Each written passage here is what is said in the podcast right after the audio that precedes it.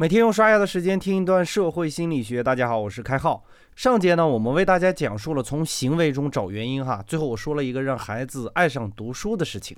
有些伙伴就偷偷问我了哈，开浩，除了给孩子营造读书的环境，我们还有什么可以做的吗？答案是没有啊，并非是我悲观，而是基于一个简单的原理，那就是社会心理学所论述的内因和外因是如何影响行为的。我们把行为的动机分为内因和外因。内因是行为者主观赋予的意义，比如读书呢，如果你内心认可读书，就算没有人给你好处哈，我也愿意去干，那就是来源于你自己内心的渴望。我们可以认定为是内因哈。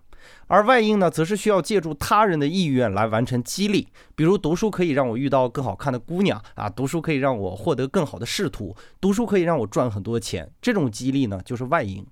看似外因会让我们更快的建立动机，比如很多父母呢都会为孩子做对的事情而奖励，看似是对的哈，其实呢这种行为是需要担忧的。人类是非常复杂的动物哈，你会发现，就算你惩罚孩子，孩子有些时候错误都还是一犯再犯的；就算你不奖励呢，孩子有些行为还是很值得称赞的。这些行为呢，无论好坏，根本的动机都来源于孩子内心中的内因。也就是说，我做的这些事情，凭借的是我内心认可的收益。比如孩子贪玩，那就是因为玩耍更容易接受哈，这是典型的内因。无论你怎么惩罚孩子呢，都不可能抹灭孩子的内因，因为在玩的时候他真的很开心啊。而孩子什么时候开始不玩了呢？就拿我来说啊。当有一天我发现我从玩中获得的快感已经不能麻痹生活的艰辛的时候，我努力改变生活，我才发现努力真正的价值，我才发自内心的建立努力是生命存在意义的内因。再比如我之前说的读书，在我眼里呢，因为那天父亲的形象和阳光，读书代表着美好和希望，那么我这种内因是稳固的，不易改变的。但是如果没有这样稳固内因的孩子，为他建立奖励机制会怎样呢？